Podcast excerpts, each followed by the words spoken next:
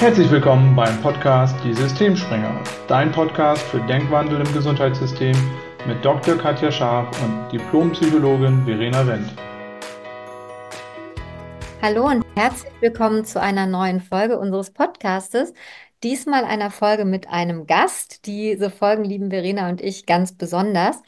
Heute ist Matthias bei mir zu Gast und äh, Matthias wird sich gleich selber vorstellen. Und der Grund, warum Matthias hier ist, ähm, der greift total in unsere Vision, nämlich Wandel im Gesundheitssystem auf allen Ebenen. Und wenn man über Wandel im Gesundheitssystem auf allen Ebenen nachdenkt und spricht, dann lohnt es sich immer, über den Tellerrand zu schauen und ich habe Matthias tatsächlich über ganz andere Kanäle als das Gesundheitssystem kennengelernt, nämlich bei einem Jugendcoaching-Wochenende, ähm, wo Matthias wunderschöne Fotos und Videografien für uns gemacht hat, ähm, was sich ganz zufällig ergeben hat. Und das ist wieder so ein Zeichen dafür, ähm, wovon wir immer sprechen. Wir glauben ja nicht an Zufälle, sondern es gibt immer Gründe, warum man sich trifft. Und auch diese Fotos und Videos waren gar nicht geplant. An der Stelle nochmal herzlichen Dank auch dafür, Matthias. Ähm, und bevor ich weiter anfange, deine Hobbys und deine Tätigkeiten zu beschreiben. Ähm, ja, schön, dass du da bist. Herzlich willkommen. Stell dich vor und wir haben ja schon ein bisschen vorgeplänkelt. Es wird ein cooles Interview. Ich freue mich total. Ja, schön. Ja, hallo. Mein Name ist Matthias Joppek. Ich äh, bin, ja, eigentlich äh, arbeite ich zurzeit im Krankenhausmanagement, äh, bin äh, für die Administration in einem Krankenhaus verantwortlich, leite mehrere Abteilungen und bin eigentlich ursprünglich Krankenpfleger. genau. Und das Ganze, das Ganze versuche ich auf eine sehr kreative Art und Weise aufzubauen und auszubauen. so kann ja, man sagen. Genau. Das ist der Grund, warum du heute hier bist. Denn ja. ähm, wenn man Wandel sozusagen vorantreiben möchte, dann lohnt es sich ja manchmal tatsächlich kreative Ideen aufzugreifen und vielleicht auch mal was anders zu machen. Ähm, was ja im Moment auffällt, ist, dass unser Gesundheitssystem vor ganz vielen Veränderungen widersteht, die nicht von allen Seiten sehr positiv bewertet wird, was man Ne, das sind unterschiedliche Standpunkte, die man da, da einnehmen kann. Und das ist halt so spannend, mal zu schauen, wie kann man damit umgehen und wie kann man vielleicht ähm, auch mal hinschauen und kleine Veränderungen anstoßen. Und du hast ja gesagt, du, du leitest Abteilungen, du warst Außenbereich Pflege, das heißt, du kennst die Seite Pflege. Genau. Ähm, und jetzt hast du gewechselt in einen anderen Bereich und das stelle ich mir wahnsinnig spannend vor, weil es ja oft so ist, ähm, wenn wir Standpunkte einnehmen, dass wir eben den anderen Standpunkt nicht kennen. Und dadurch sind wir so festgefahren in unseren Meinungen und Standpunkten. Und deshalb erste Frage an dich. Wie ist das, sozusagen in Anführungszeichen die Seite gewechselt zu haben? Und vor welche Herausforderungen bist du gestellt gewesen? Ja, was, was sind deine Tätigkeiten gerade und wie kann man es dann auch nutzen? Sind wieder ganz viele Fragen in einem tatsächlich, um Wandel voranzutreiben. Ja, vielleicht noch ganz kurz zur Vorgeschichte. Also ich bin, äh, ich habe bis 2009 im, im Krankenhaus äh, noch äh, die letzten sieben Jahre äh, als Krankenpfleger gearbeitet. Da habe ich auf der medizinischen Intensivstation gearbeitet und hatte da auch ähm, ein sehr gutes Team um mich herum, auch äh, sehr wir waren sehr mit den Ärzten auch befreundet, hatten auch privaten Sektor auch sehr viel unternommen und hatten dadurch eigentlich auch eine sehr gute, so ein gutes Teamgefühl miteinander. Ne? Und ich hatte mich aber währenddessen und auch mehrere Jahre davor sehr viel für IT interessiert und habe dann auch im Vorfeld schon für unsere Mitarbeiter im Krankenhaus ähm, quasi als Key-User und dann äh, Übungsleiter äh, mehrere Schulungen abgehalten, was die Integrität oder die Schulung im KISS anbetrifft. Das ist ja damals bei uns ziemlich neu eingeführt worden. Aqua Orbis sagt bestimmt ganz vielen Menschen was. Äh, und ich war dafür verantwortlich, ähm, sämtlichen Pflegekräften beizubringen, nicht mal auf das Mausrädchen zu gucken und welchen Finger sie klicken, sondern auch tatsächlich damit zu arbeiten, auch effizient zu arbeiten. Und äh, das war eine coole Zeit, weil ich auch sehr viele Menschen auch in der Zeit gelernt habe, die ich dann sonst immer nur flüchtig gesehen habe im Krankenhaus. Und gleichzeitig habe ich mich auch selber in dieser Funktion als Übungsleiter geübt, weil ich diesen Job auch ziemlich cool fand. Natürlich auch als, als, äh, ja, als Mentor.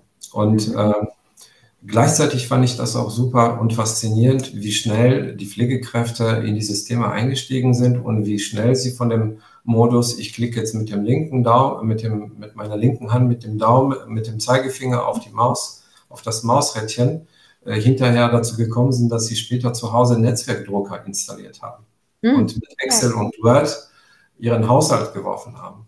Und das fand ich so faszinierend, wie schnell sie das alles begriffen haben. Und das hat, das hat mir sehr viel Spaß gemacht. Und dadurch bin ich aber äh, als Krankenpfleger auf der Intensivstation äh, im Bereich des Medizincontrollings gerutscht, weil ich einen Patienten hatte, der ähm, einen ausländischen Patienten hatte, der einen sehr schwierigen Vorfall hatte und auch beatmungspflichtig geworden ist mit, mit auch wirklich einem zerebralen Schaden.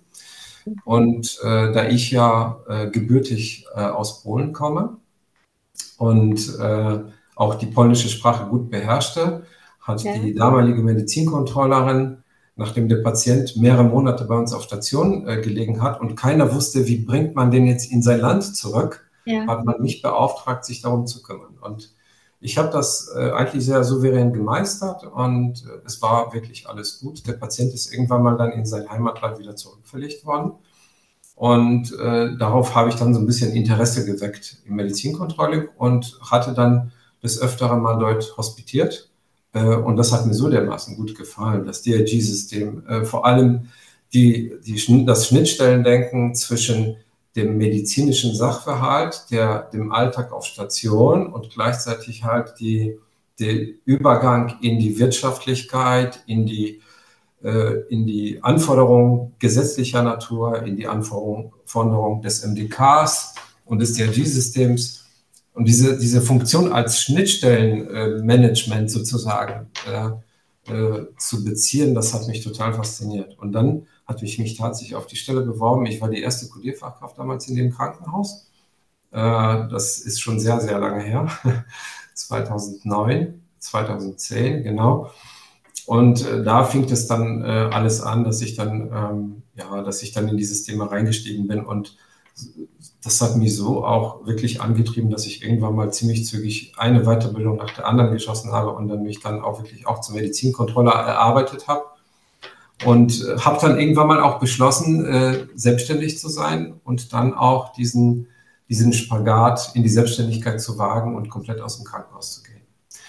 Und was mir aufgefallen ist, äh, das, was eigentlich deine Kernfrage war, wie hast du diesen, diesen Übergang erlebt, ist, also ich habe den tatsächlich sehr schmerzhaft erlebt. Äh, Anfang nicht. Anfang hatte ich sehr viele noch Gleichgesinnte auf der Station, mit denen ich regelmäßig auch mich getroffen habe. Ich merkte aber, dass wenn ich meinen Job richtig mache, ich natürlich ganz viele Menschen auch immer wieder so ein bisschen aus ihrer Komfortzone herauskitzeln musste. Und äh, das, das gefällt natürlich nicht vielen Menschen, wenn man dann seine gewohnte Routine hat und plötzlich etwas anders machen muss. Darf ich ähm, ganz kurz unterbrechen? Meinst du mit, ähm, ähm, aus dem, aus dem anderen Blick, äh, wahrscheinlich, weil du dann mehr auf die wirtschaftlichen Aspekte geguckt hast und dadurch Abläufe sich verändert haben. Weil ich kann mir vorstellen, du hast es gerade so begeistert beschrieben, wie man aus der Pflege kommt, sich in DRG quasi fast verliebt und gerne damit arbeitet, weil du einen anderen Blickwinkel drauf hast. Die meisten Menschen, ich bin ja auch als Ärztin auf der Station tätig, ich komme auch aus dem Bereich selber kodiert zu haben und ich habe gemerkt, das ist ein Riesenunterschied, wenn du das mal selber gemacht hast und verstanden hast, warum ist das wichtig, worum geht es da, als die Kollegen, die wirklich nur im Widerstand sind und lass mich damit in Ruhe, ich bin Arzt, ich habe damit nichts zu tun. Nur mhm. es geht ja nur zusammen, ohne Wirtschaftlichkeit kein Krankenhaus. Also ist es das, was dir aufgefallen ist, dass du tatsächlich dadurch, dass du eher dann vom wirtschaftlichen Gedanken gekommen bist, dass sich dadurch was verändert? Oder was meinst du mit Komfortzone? Äh, ich glaube, also die Komfortzone war jetzt um Gottes Willen, das ist jetzt nicht negativ gemeint. Äh, Komfortzone ist ja erstmal nicht schlecht. Komfortzone ist Routine. Komfortzone ist äh, ich fühle mich sicher da, wo ich bin. Komfortzone ist, ich brauche erstmal nichts Neues, sondern ich möchte gerne erstmal meinen Job machen. Ähm, das bitte auch nicht falsch verstehen. Ähm, das war das, was ich unter Komfortzone damals verstanden habe und mittlerweile hat, wandelt sich dieses Bild ein bisschen, weil Komfortzone heutzutage für mich ist die Komfortzone nicht in der Komfortzone zu sein. Gleichzeitig ja. ist aber Komfortzone gesund. Ne? Komfortzone ist ja nicht ungesund. Komfortzone bedeutet Überleben, Komfortzone bedeutet ja. aufatmen, sich fallen lassen und sich entspannen. Und das ist auch ganz wichtig, im eigenen Beruf diese Sicherheit zu haben. Ähm, ja, absolut. Aber, und aber falls das jemand das Thema Komfortzone interessiert, da haben Verena und ich tatsächlich auch schon Podcasts zu gemacht, weil genau darum geht es ja. Komfortzone ist erstmal nichts Schlechtes und an der Stelle, egal was wir hier sagen, wir bewerten das nicht. Also selbst wenn das vielleicht genau. nach außen klingen mag. Es geht uns nicht darum, irgendwas schlecht zu machen, sondern es geht wirklich darum, mal zu gucken, wo liegen Chancen, was kann man anders machen, weil ähm, ich weiß ein bisschen von dir und wie du dein Team leitest und, und wie du auch vorangehst. Und darum geht es. Also deshalb, wenn ihr zuhört, bleibt gerne interessiert dabei. Und wenn es auch mal komisch aufstößt, dann mal zu gucken, warum ist das eigentlich so? Weil wir meinen es nie irgendwie abwertend oder negativ. Das ist an der Stelle nochmal wichtig, ähm, dass man das nicht falsch versteht, sondern wir wünschen uns wirklich den Wandel und haben eine große Vision. Und deshalb machen wir auch diese Podcasts Genau, also deshalb Komfortzone, gutes Stichwort. Das heißt einfach nur, Veränderung hat man nicht so gerne. Also egal in welche Richtung erstmal. Genau, ja. das ist Veränderung vor allem äh, deshalb hat man sie nicht so gerne, wenn dann plötzlich jemand kommt aus einem Bereich, der halt nicht zur eigenen Berufsgruppe gehört und äh, dann auch nochmal mit so anspruchsvollen Vorgaben wie zum Beispiel, wir brauchen für eine Sepsis gewisse Parameter, die müssen einfach tabellarisch sozusagen in den Unterlagen drinstehen. Mhm. Natürlich wird dann ein Arzt sagen, wenn ich jetzt hier jemanden reanimiere, dann ist mir doch egal erstmal, welchen Wert ich irgendwo eintrage.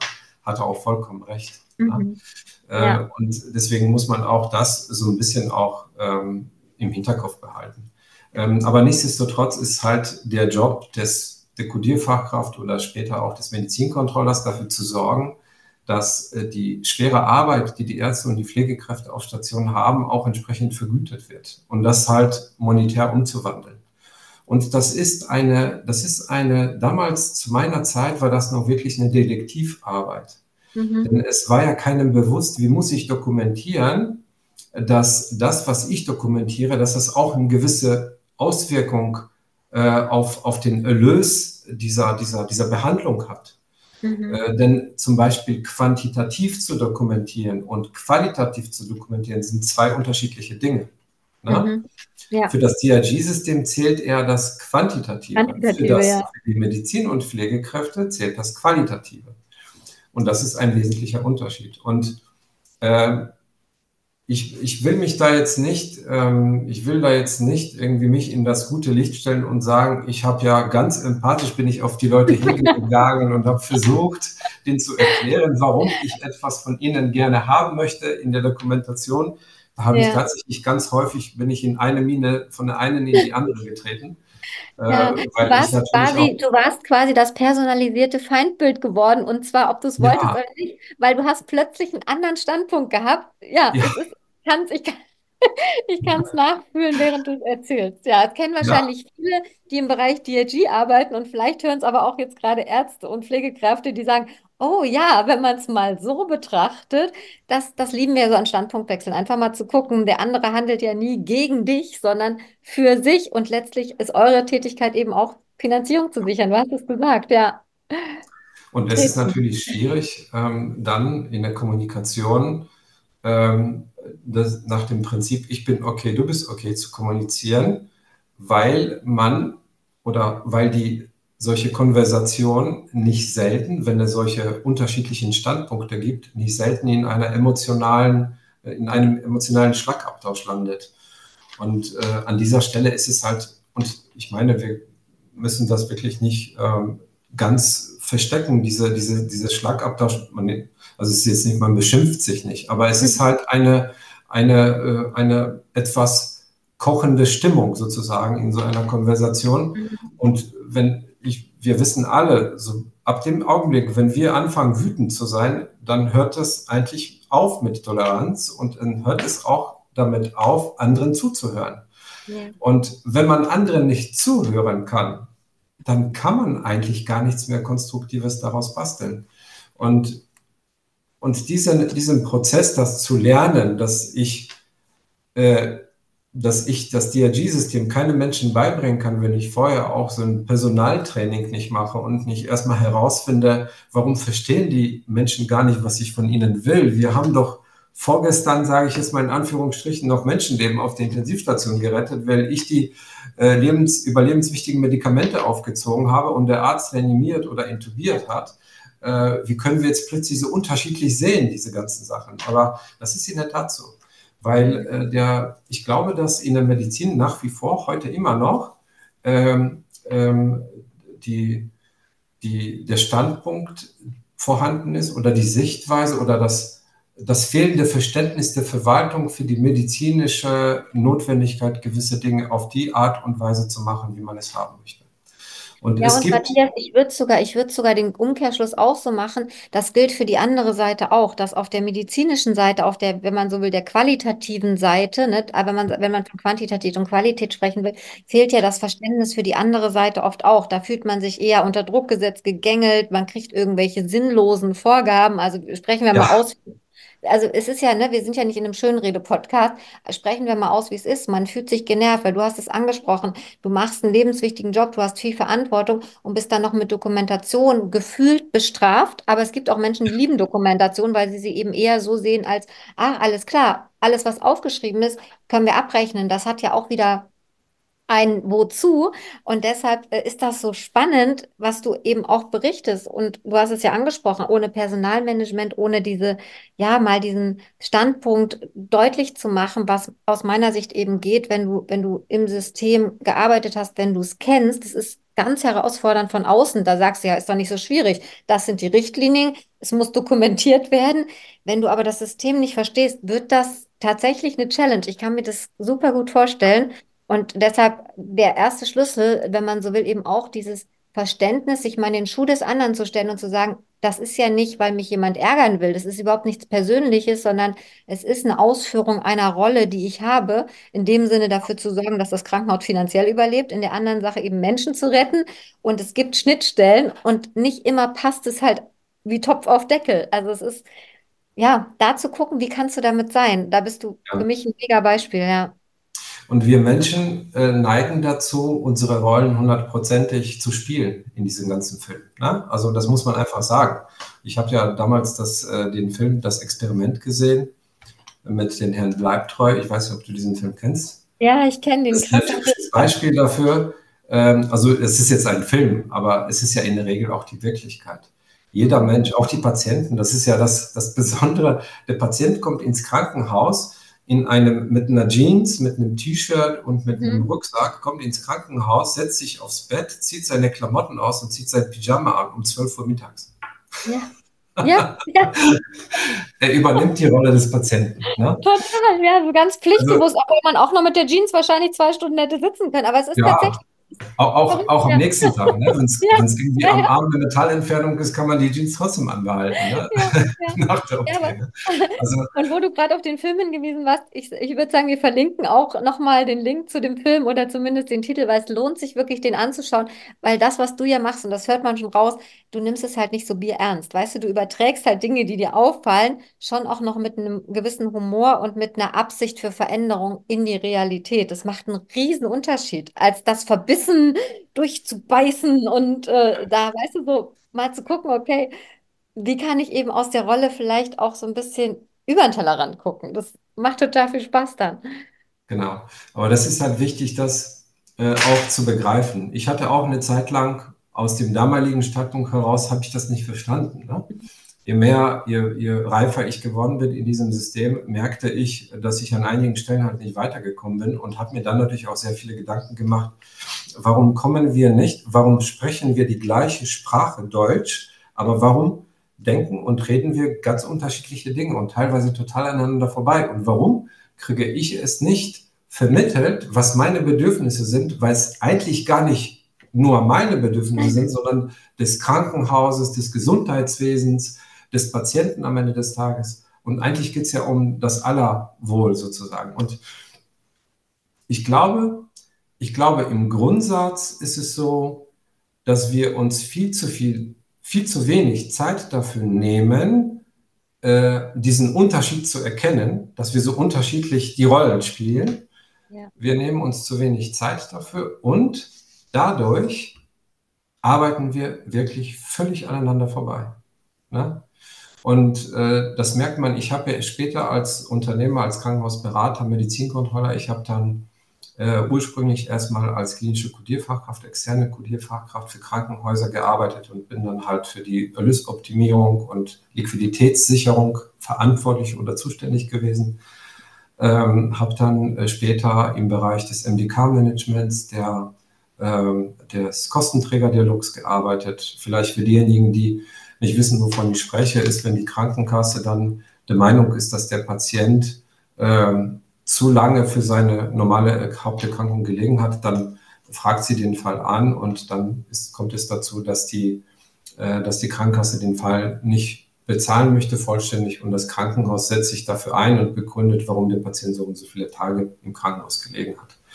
Und dabei gibt es einen Dialog zwischen Kostenträger, zwischen Krankenkasse und Krankenhaus und dafür sind die meistens die Medizinkontroller zuständig. Und deswegen bitte alle Leute, die im Krankenhaus arbeiten und von irgendwelchen Krankenkassen eine Anfrage bekommen, äh, in der Verwaltungsebene, bitte übersenden Sie uns die Dokumente, tun Sie es bitte nicht, nur übers Medizinkontroll. Ja, und danke auch nochmal für solche Sachen, weil darum geht es uns ja auch. Wo sind schon, so zum Beispiel schon Sachen, was, was darf man wissen, um vielleicht bestimmte Dinge allein schon zu verändern für sich, fürs Krankenhaus, für bestimmte Sachen? Ähm, weil das ist genau das. Man macht das dann mal eben, weil man will einen Gefallen tun. Man denkt gar nicht drüber nach, weil man nicht weiß, was hinten dran hängt. Ne, man will freundlich sein, schickt das raus. Ähm, und dafür gibt es das Medizincontrolling eben für die Absicherung und dass wirklich Dinge rausgehen, nochmal zu gucken, ne? Vielleicht ist was nur anders abgeheftet und es ist eigentlich existent. Ähm, guter Hinweis, also für alle nochmal, ne? Also Ärzte, Pflege, jeder, der im Krankenhaus arbeitet, Anfragen über das Medizincontrolling.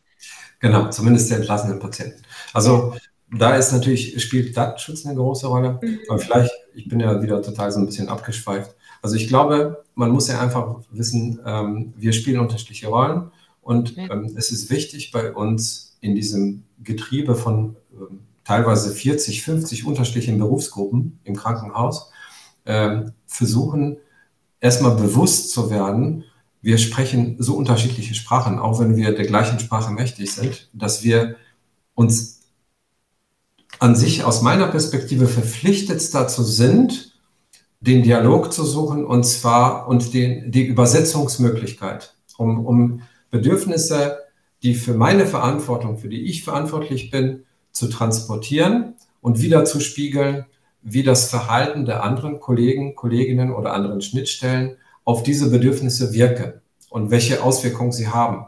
Unbewertet. Ne? Ich kann ja sagen, ich ärgere mich, weil ich hier nicht weiterkomme. Ich mhm. weiß, dass du es nicht absichtlich machst. Äh, du hast es gar nicht auf dem Schirm gehabt. Du wusstest gar nicht, dass es sowas gibt. Ne? Mhm. Ja. Aber, aber ich ärgere mich jeden Tag darüber, und ich muss das jetzt mit dir besprechen, weil ich glaube, ich, ich, ich will das gar nicht so haben.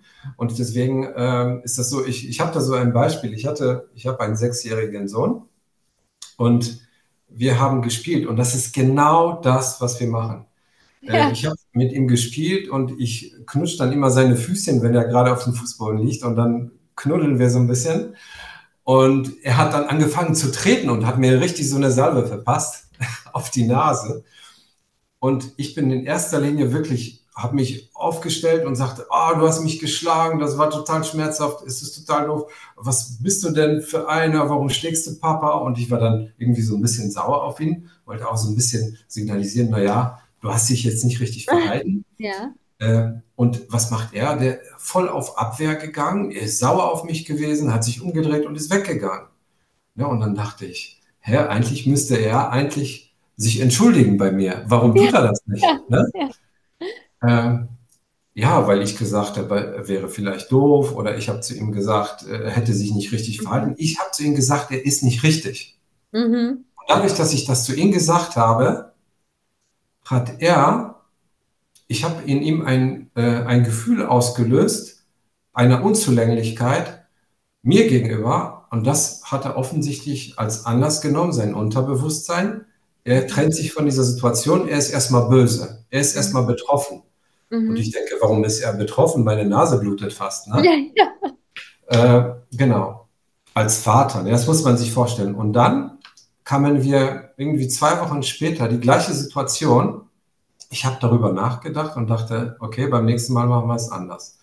Und dann kam wieder die gleiche Situation und bums macht er wieder das Gleiche. Ne? Haut er mir einfach mit den Füßen gegen die Nase. Und ich sagte zu ihm, du mein süßer Emil, ich gebe dir Liebe und kriege von dir Tritte. Er guckte mich an, stand auf, hat mich umarmt und hat mich entschuldigt, hat sich entschuldigt. Ja. ne? Ist das ist der Unterschied. Ist ein schönes Beispiel. Ähnliche Situation, unterschiedliches Verhalten, weil vorher ein anderer Gedanke, durch den anderen Gedanken anderes Handeln ausgelöst, anderes Gefühl entstehen lassen, nicht Ärger und Wut, sondern mal Verständnis und, und das macht einen riesen Unterschied. Und du hast es gesagt, letztendlich ist das ein super Beispiel runtergebrochen auf das, was ja auch ist, wir sind auf einem Spielfeld. Wir spielen auf diesem Spielfeld unterschiedliche Rollen, aber eigentlich spielen wir alle gemeinsam das gleiche Spiel, nämlich wir ähm, lieben Patientenversorgung. Ja, und letztendlich geht es ja um die Menschen, die in einem Krankenhaus sind, was ja an sich schon eine Situation ist, ähm, die man ja nicht unbedingt als Favorite hat. Ja, also Krankenhaus muss ja nicht unbedingt sein. Das heißt, dahin zu gehen und das eher so zu sehen und zu sagen, und wir wollen im Grunde das Gleiche, wir wollen die Patienten versorgen. Wir haben unterschiedliche Rollen und Funktionen und da treten auch mal unterschiedliche Standpunkte auf, aber mal einfach zu überlegen, warum reagiert der andere denn so? Warum ist der denn da gerade so hinterher, dass das da steht?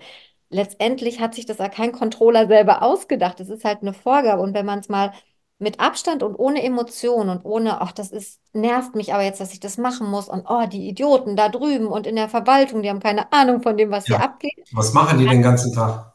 Ja, genau. Was sitzen die da rum? Ja, während. Und da mal hinzugehen und zu sagen, ah, alles klar, ähm, wenn es einfach anders dokumentiert ist. Ich habe das selber auch erlebt, da hatten wir mal so eine äh, Sitzung, auch mit dem MDK, mit den Krankenkassen. Da waren ganz viele, habe ich gesagt, ich würde da gerne mal persönlich mitkommen. Da hatte ich auch schon ein bisschen Coaching gemacht, das hat mir sicherlich geholfen in der Situation.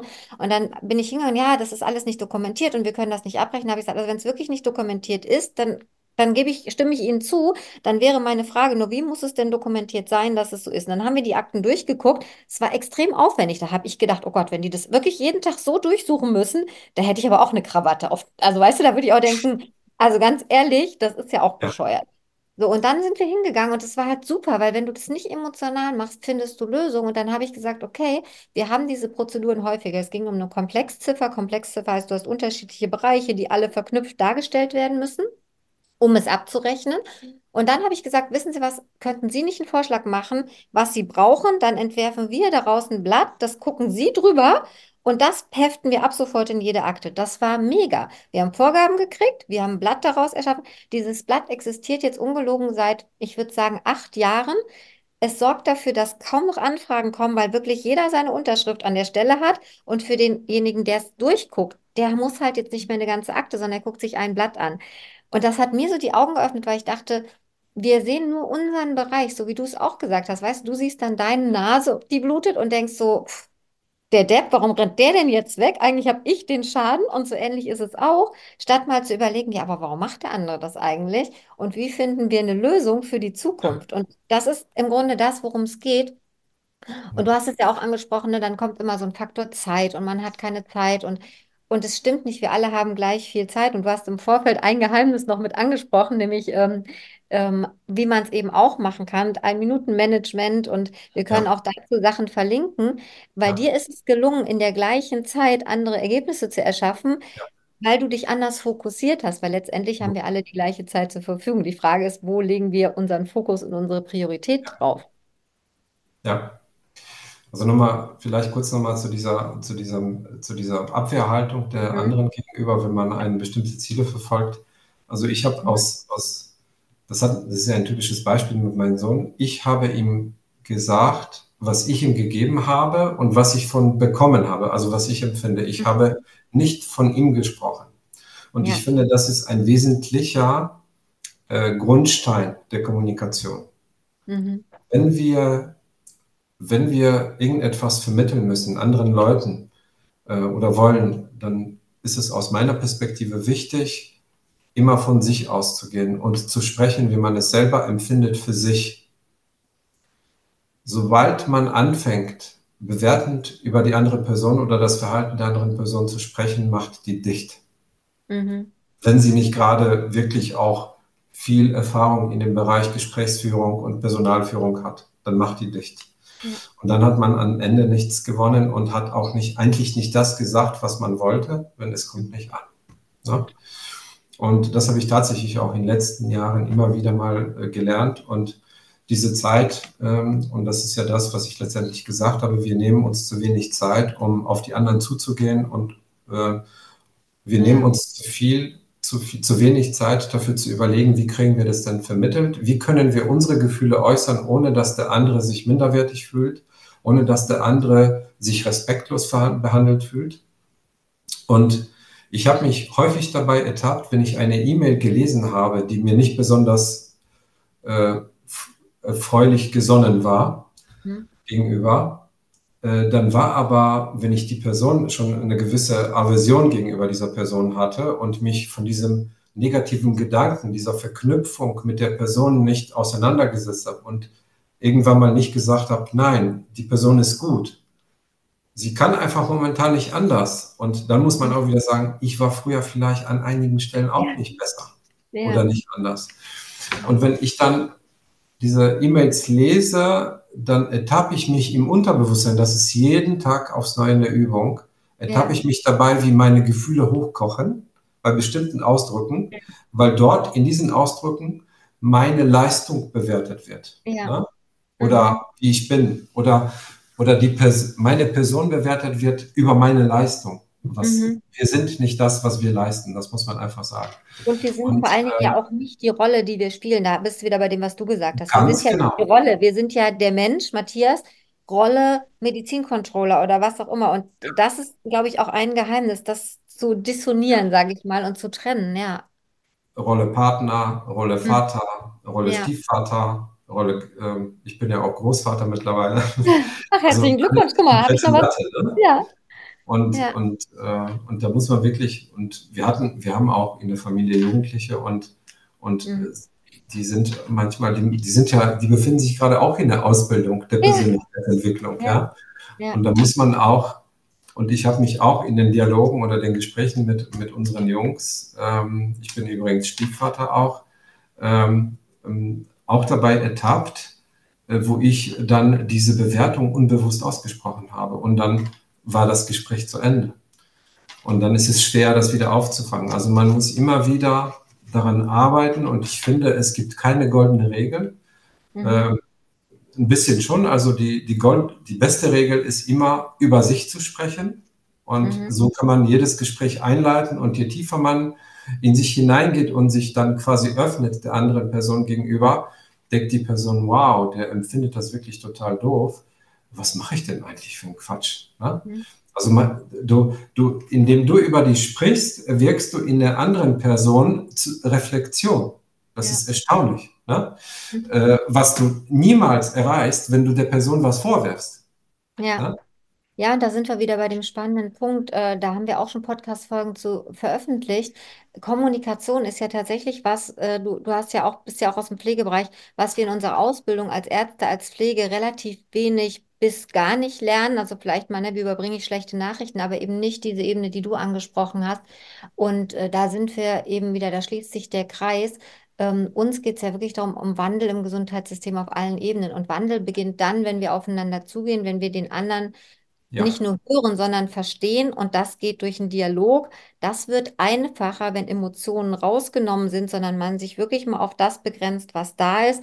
Und auch versteht, dass es ein Spielfeld ist mit unterschiedlichen Positionen und jede Position wichtig ist, um ein gemeinsames Ziel zu verfolgen, weil dann hört es nämlich auf, dass es so ein Gegeneinander nur ist, sondern dann wird es tatsächlich ein Miteinander. Und was du noch nicht gesagt hast, dass du dich ja auch für Führungskräfte, Coaching und Ausbildung interessierst.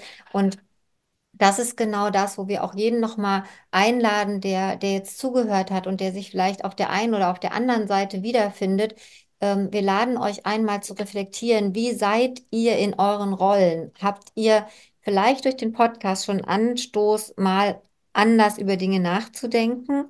Ähm, und wir laden auch alle ein, euch zu melden, mal für einen Podcast, ne? auch zu sagen, okay, so erleben wir das, weil wir wirklich die Vision haben, Menschen eben auch auszubilden, sprich Kommunikation. Du hast Personalmanagement angesprochen, da, da geht es genau um das, wie kann ich meine Gefühle managen, um eben Dinge, die ich eh nicht aufhalten kann, weil Veränderung kannst du nicht aufhalten, das steht an, das, das wird kommen, aber wie kann ich damit anders umgehen? Und wie kann ich trotz aller Veränderungen wir haben es am Anfang gesagt, mit der Bewegung raus aus der Komfortzone, was dann vielleicht manchmal nötig ist, wie kann ich trotzdem Miteinander erschaffen? Das ist ja sozusagen auch unsere Absicht für den Podcast. Und ich finde es so spannend, weil du auch in beiden Bereichen gearbeitet hast und mir fiel gerade so David Ruben Thies auch noch ein, der ja auch so ein Krankenhaus sozusagen visioniert hat. Der war ja interessanterweise auch, kommt ja auch aus der Pflege. Also ich finde es so interessant, dass viele Menschen, die früher in der Pflege gearbeitet haben, mittlerweile im Krankenhausmanagement tätig sind, eher als Ärzte manchmal oder eben im Medizincontrolling sich engagieren. Das zeigt, das ist nicht der Feind, sondern es ist das, was du draus machst und du kannst dich eben für DRG, für Veränderung auch erwärmen, wenn du dich dafür entscheidest. Das ist mir gerade nochmal so gekommen, als wir gesprochen haben. Ähm, und dann beginnt Wandel. Dann, dann, ne, Wandel haben wir eh immer, nur dann kriegst du eben, Veränderung lässt sich nicht aufhandeln, Wandel in die Richtung, die du haben willst, kannst du erschaffen. Und dann ist das möglich. Hast ich du noch was, Matthias, genau, was du, was du sozusagen auch nochmal ergänzen willst? Weil ähm, ich habe gerade ich wollte dich auch einladen. Ich weiß, du beschäftigst dich auch mit Digitalisierung. Am liebsten würde ich mit dir auch nochmal im Podcast eben, wie setze ich das dann um praktisch, ne? Führungskompetenztraining, so ein paar Schlüssel mitzugeben in einem kürzeren Podcast und auch nochmal einen mit dir zu machen über welche Rolle kann Digitalisierung spielen? Das ist ja auch für viele so ein Feindbild, ne? Also Digitalisierung bloß nicht, weil läuft ja eh alles nicht. Aus Erfahrungen gelernt, ja. Gefühle erschaffen, das ist ja im Grunde schließt sich das schön an. Ähm, aber hast du was für die Folge nochmal, wo du sagst, so das ist so der Kern, ähm, das zum Mitnehmen, zum Verständnis für die Vision Wandel für unser System? Meinst du jetzt in Bezug auf das heutige Thema? Ja, genau. Mhm.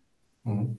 So eine ähm, Kernmessage nochmal für, für die, die uns zugehört haben. Was, was wäre was, was man sofort umsetzen kann, wo man, wo du aus Erfahrung gemerkt hast, das verändert schon viel bei sich oder beim anderen eben auch? Mhm. Also was ich sagen kann, ist, ähm, der, also aus meiner Perspektive, was mir geholfen hat, was mir geholfen hat, wirklich weiterzukommen, mich weiterzuentwickeln im Gesundheitswesen, ist, dass ich angefangen habe, die Person, mit der ich etwas erreichen wollte oder die, die mich vielleicht an irgendetwas gehindert hat, zu, zu verstehen, warum sie so ist, wie sie ist und ihr dann zu vermitteln, wie ich das so verstehe. Ne? Das heißt, wirklich aufeinander zugehen, Verständnis zu bringen. Und auch wenn da gewisse Fronten verhärtet sind auf beiden Seiten, äh, trotzdem versuchen, äh, sich wirklich über die Motivation, was motiviert mich dazu, wo ich eigentlich hin will, was, was ist der Grund, warum ich das tue. Ne? Ich tue ja. das nicht, um dich zu ärgern. Mhm. Ich ja. tue das nicht, um ein Gegner dir gegenüber zu sein, sondern ich tue eigentlich das, um meinen Job richtig zu machen, so wie du deinen Job richtig machen möchtest. Ne?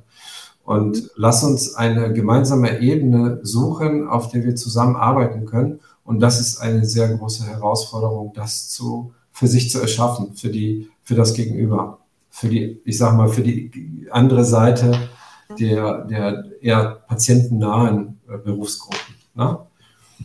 Ja, ich hatte in der Vergangenheit, wo ich meine Schulung gemacht habe, ich habe auch viele Pflege im Bereich der Pflegedokumentation geschult.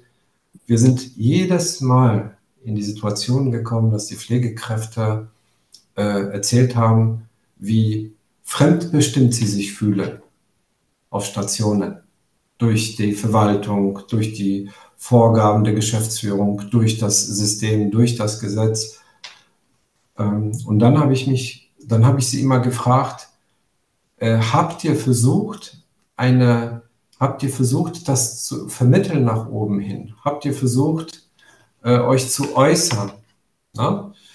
Ähm, und habt ihr versucht, quantitativ, weil die, ich habe gesagt, die Menschen, ja. sobald sie die Pflege und die, den Ärztebereich verlassen, denken sie quantitativ und nicht mehr qualitativ. Ja. Natürlich qualitativ auch. Das ist die oberste Prämisse, aber die Quantität ja. ist quasi die Auswertbarkeit des Bedarfs ja. sozusagen.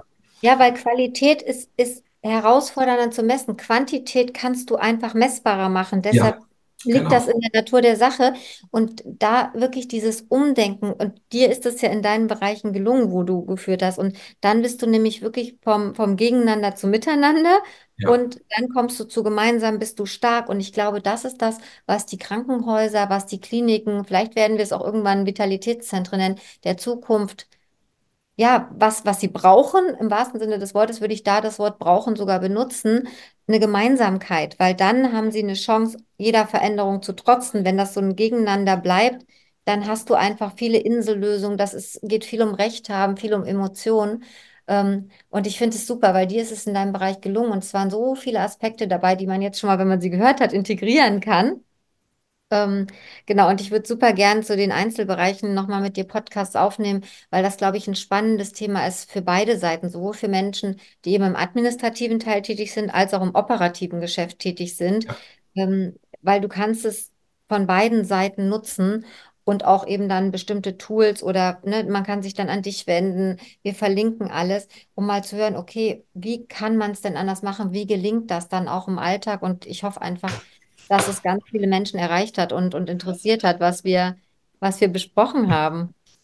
Ja, also auf jeden Fall ähm, an, an alle, die wirklich daran interessiert sind, äh, diese Wut aus sich heraus irgendwie in ein produktives und konstruktives Miteinander zu wandeln, würde ich sehr empfehlen, äh, Persönlichkeitstrainings in irgendeiner Form, sei es Coachings im Bereich der Personalführung, sei es äh, Coachings im Bereich der Kommunikation, ähm, äh, über sich ergehen zu lassen. Ich selber mache es regelmäßig, ja? auch wenn ich schon sehr viel Erfahrung habe und ich eigentlich ähm, das Gefühl habe, dass in vielen Bereichen ich auch sehr erfolgreich bin, gerade als äh, Führungskraft. Ähm, komme ich immer wieder in dieses Thema hinein, wo ich dann denke, ähm, ich muss jetzt erstmal zum Beispiel mit Katja sprechen, sage ich jetzt mal. Mhm. Und, und da, da, das kann ja sein, dass du mir dann irgendeinen Impuls gibst, wo ich dann sage, ja klar, jetzt ja. die ganze Zeit habe ich es vor Augen gehabt. Wie, ja. Warum bin ich da vorher nicht drauf gekommen? Ne? So ein Blindspot, den man selber hat. Also ich habe auch ja. gesagt, ich auch regelmäßig, mache es auch regelmäßig noch und ne, egal, du bist nie zu alt, zu jung für, für nee. Weiterentwicklungstraining. Und der spannende Punkt, und da haben wir vorhin auch drüber gesprochen, das ist vielleicht auch nochmal ein Appell an jeden Klinikdirektor, der das hört, oder jeden, der vielleicht in der Geschäftsführung ähm, da Entscheidungen trifft. Das habe ich heute wieder gehabt. Da ging es eben darum, ne, so, so ein Führungskräfte, Kompetenztraining, genau das ähm, als Angebote rauszustellen. Und dann heißt es ganz oft, nee, dafür haben wir kein Geld. Wofür aber Geld da ist, sind viele, natürlich Pflichtveranstaltungen musst du machen. Wir haben vorhin mal so gesagt, Strahlenschutzkurs, Sonographiekurse, das brauchst du wieder, um Qualität nachzuweisen, die du dann wieder brauchst, um es abzurechnen. Äh, nur da beißt sich aus meiner Sicht manchmal die Katze in den Schwanz, weil vielleicht wäre es eben auch mal funktional, in eben sowas Geld zu stecken, um so eine Klinik zu stärken, Mitarbeiterpotenziale äh, zu fördern, ähm, weil sich das im Endeffekt wieder raussteckt, weil du Zeit sparst, weil du Prozesse anders hast, weil du weniger Fluktuationen hast, weil plötzlich wieder mehr Miteinander ist. Ähm, da würde ich von meiner Seite auch jeden zu einladen, mal zu überlegen, ist wirklich kein Geld da oder bin ich nur noch nicht bereit, dafür Geld auszugeben, weil ich bei einem Kurs sofort das Ergebnis sehe. Ich habe ein Zertifikat in der Hand, ich kann jetzt Ultraschall machen, brauche ich für Abrechnung, da habe ich irgendwie, ne, da habe ich irgendwie so, so eine krasse Intention, warum ich das finanziere bei so einem ne, Training, Führungskräfte, da, da ist das Ergebnis oftmals immer an den Personen liegt, die sich umsetzen. Aber ist man vielleicht bereit, in die Bereiche zu investieren? Ich persönlich glaube, dass die, die Häuser der Zukunft oder die Abteilungen, die erfolgreich sind, profitieren von solchen Angeboten. Und da ja. laden wir alle ein, das mal für sich zu überlegen und die Lanze zu brechen. Du hast es gesagt, sowohl persönlich als auch in der Rolle, die man ausübt, wirklich Coaching, Weiterentwicklung mit zu integrieren? Also das Krankenhaus, wo ich gerade arbeite, ich habe vor fünf Jahren in diesem Krankenhaus angefangen und war ja sehr begeistert, weil der Geschäftsführer das so, also im, im, irgendwie in einem Vorstellungsgespräch im dritten Satz hat er gesagt, ja, wir machen auch regelmäßig äh, Führungskräftetrainings. Ich so, oh, okay. Ah, cool, ja, jetzt? cool. Mhm. Was kommt jetzt? Und das war in der Tat so, das war ein ganz anderes also ich kenne sehr viele Krankenhäuser. Ich habe, ja. äh, also wenn ich alles zusammenzähle mit meiner Referenzliste, ungefähr für 86 Krankenhäuser in, in Deutschland gearbeitet als mhm. externer Berater, Medizinkontroller.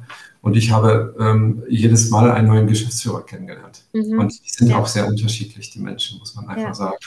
Aber alle haben das gleiche Ziel. Ne?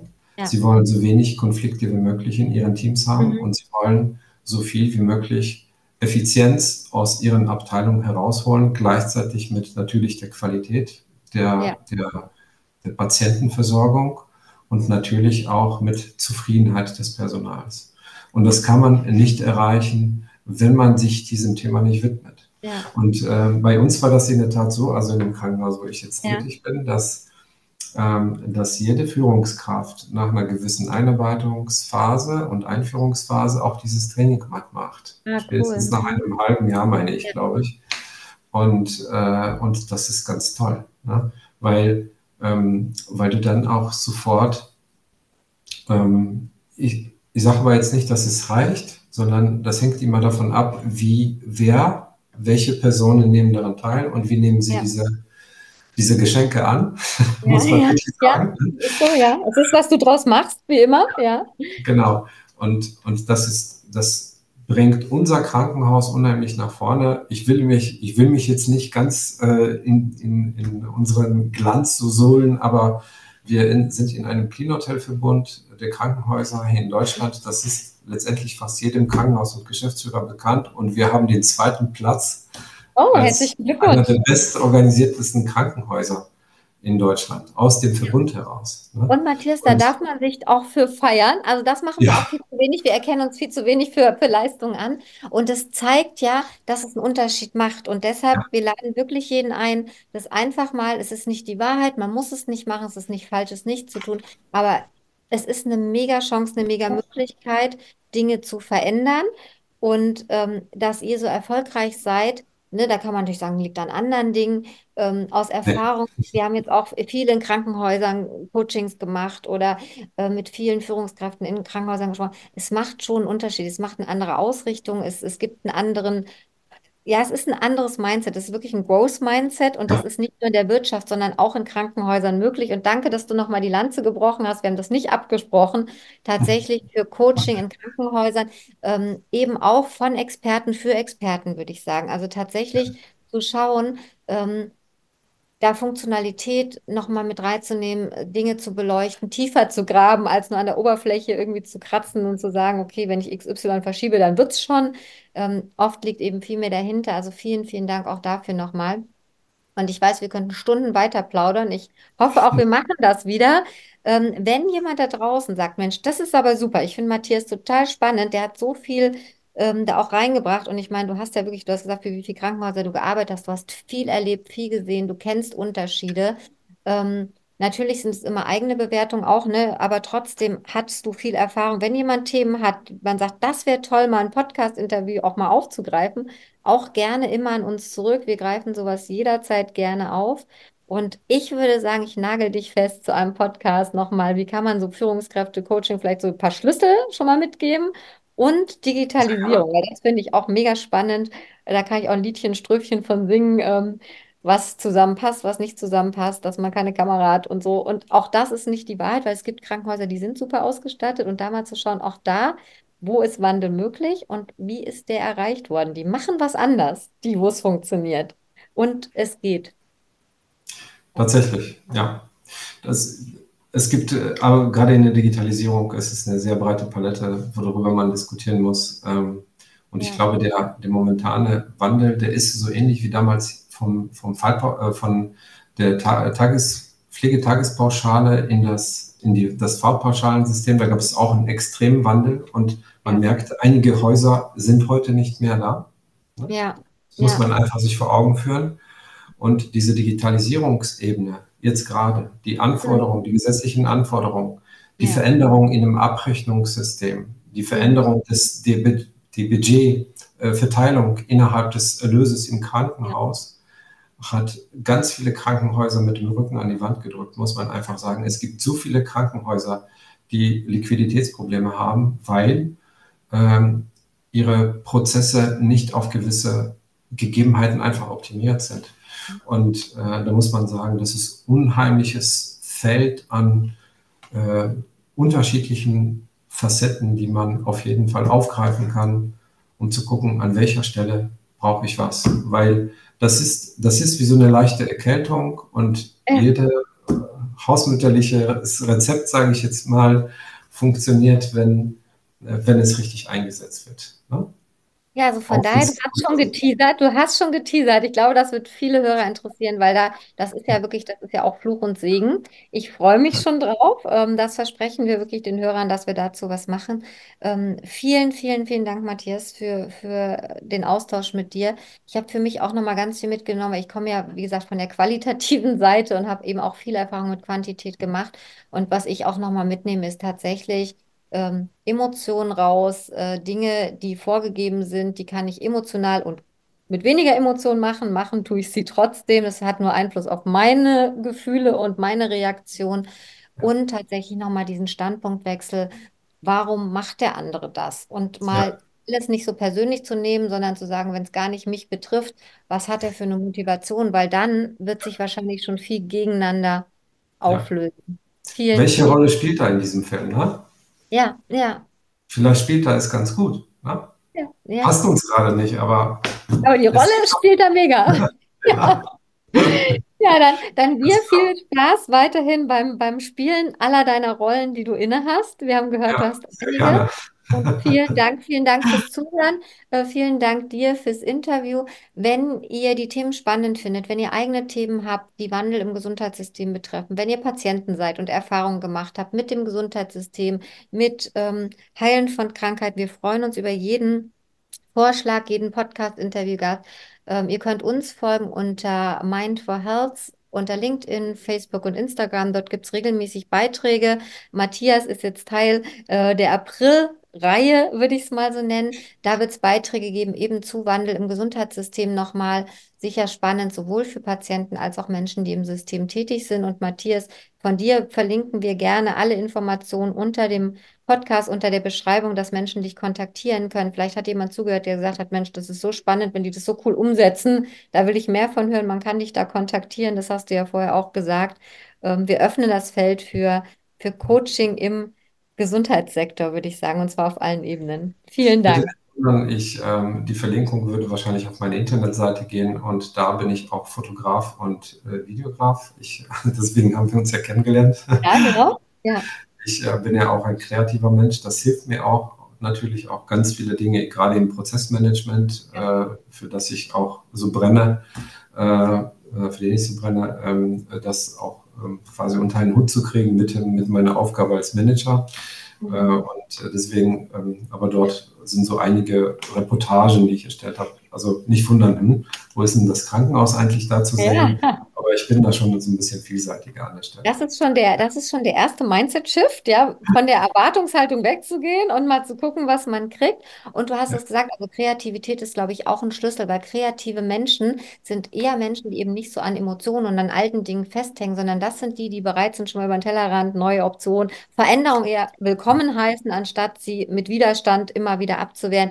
Auch das ist äh, für die, die zuhören, nochmal so ein Schlüssel. Also Kreativität, wir laden euch ein. Und damit vielen, vielen Dank an dich, Matthias, und vielen Dank, vielen, vielen Dank auch fürs Zuhören. Ja, ich bedanke mich auch ganz herzlich. Vielen Dank. War eine sehr schöne Unterhaltung. Ja, bis zur nächsten Folge. Alles. Dankeschön. Ciao. Bis dann. Ciao.